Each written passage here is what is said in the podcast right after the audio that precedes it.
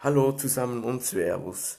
Heute möchte ich mit euch über die beiden Bücher Bahnwärter Thiel von G. Hauptmann und Spinner von Benedikt Wells sprechen. Lasst uns doch mit dem Inhalt des Buches Bahnwärter Thiel beginnen. Der junge Bahnwärter Thiel verliert seine erste Frau. Damit sein Sohn namens Tobias weiterhin eine Mutter hat, heiratet Thiel die dickliche Magd Lene. Sie wird bald schwanger und bekommt ihr zweites Kind. Lene beginnt Tobias zu vernachlässigen. Sie behandelt ihn nicht gut. Lene wird bald zum Familienoberhaupt, da Thiel immer abhängiger von ihr wird. Thiel kann Lene immer weniger gut widersprechen. Als Thiel schließlich mitbekommt, dass Lene Tobias misshandelt, unternimmt Thiel einfach gar nichts. Er kriegt ein schlechtes Gewissen, da er seiner verstorbenen Frau versprochen hatte, immer gut für Tobias zu sorgen.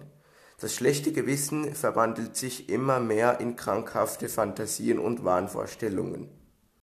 Eines Tages bittet Thiel Lene während seinem Dienst auf Tobias aufzupassen. Doch dann passiert etwas Schreckliches. Tobias steht plötzlich auf den Gleisen und wird von einem Zug überrollt. Als Thiel erfährt, dass Tobias trotz der Aufsicht von Lene auf die Gleise äh, steigen konnte, schwört er sich an Lene zu rächen. Er tötet das zweite Baby und Lene. Thiel wird schließlich sitzend auf den Bahngleisen aufgefunden und in die Ehrenanstalt eingewiesen.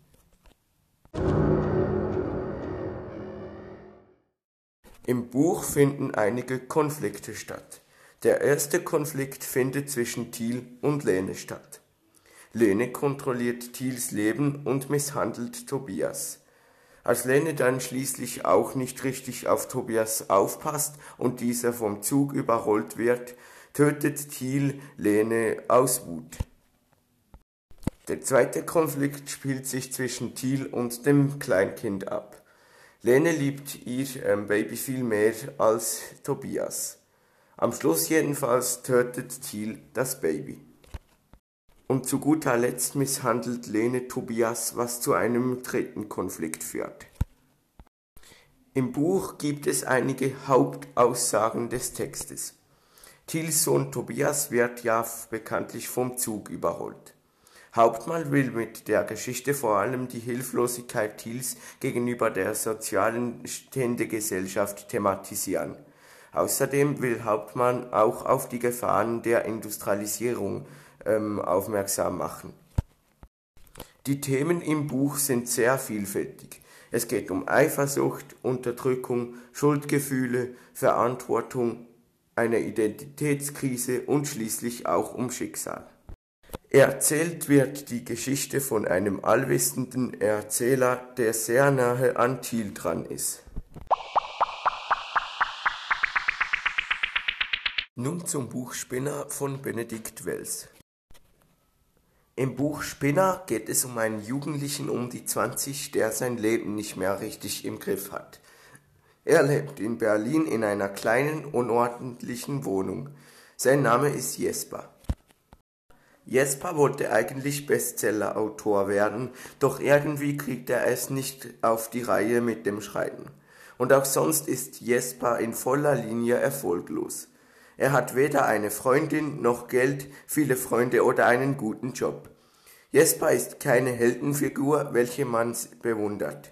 Vielmehr ist sein Leben stinknormal, wenn nicht sogar schon langweilig. Saufen und Chillen gehören zu Jespers Lieblingsbeschäftigungen. Die zentralen Themen des Buches sind Freundschaft, Ausbildung, Einsamkeit, Familienverhältnis, Misserfolg, Armut und auch die Liebe. Nun möchte ich euch noch kurz eine Passage aus dem Buch vorlesen. Was wird denn hier gespielt, du Wichser? Ich trat auf ihn zu. Sag mal, Frank, seit wann traust du dich denn auch mal, deinen Mund aufzumachen? Wenn ich nicht wäre, würdest du immer noch bei deiner Oma auf dem Sofa sitzen und stricken. Ist das dein beschissener Dank oder was? Ich griff nach dem Hörer der Hausgegensprechanlage.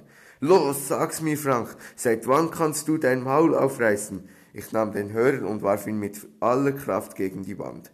Es knallte laut und das Ding zerbrach in tausend Teile.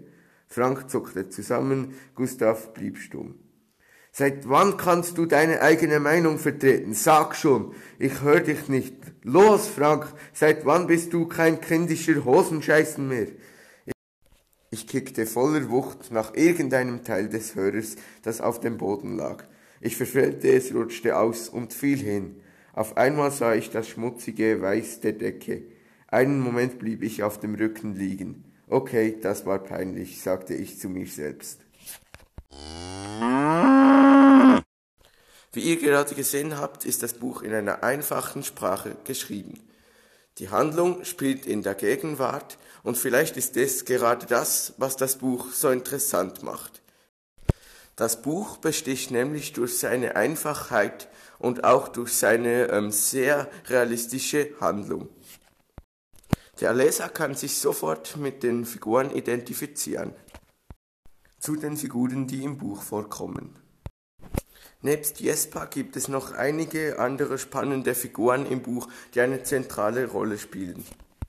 Die zwei besten Freunde von Jesper heißen Gustav und Frank. Sie halten äh, zu Jesper in guten sowie in schlechten Zeiten und stehen immer zu ihm.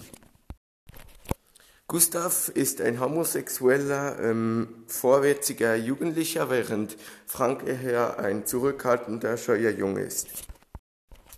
Miriam, auch Miri genannt, ist die heimliche Verehrerin von Jesper.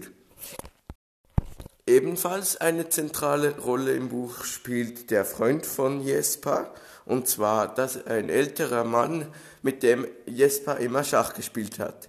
Dieser verstirbt jedoch im Verlaufe des Buches. Der Autor Benedikt Wells hat meiner Meinung nach ein großartiges Werk geschaffen. Trotz einer eher banalen Handlung schafft er es, den Leser durch Humor und geniale Dialoge zu fesseln. Das Buch soll wirklich jeden ansprechen. Wer hat denn in seinem Leben schon nur Erfolge zu vermelden?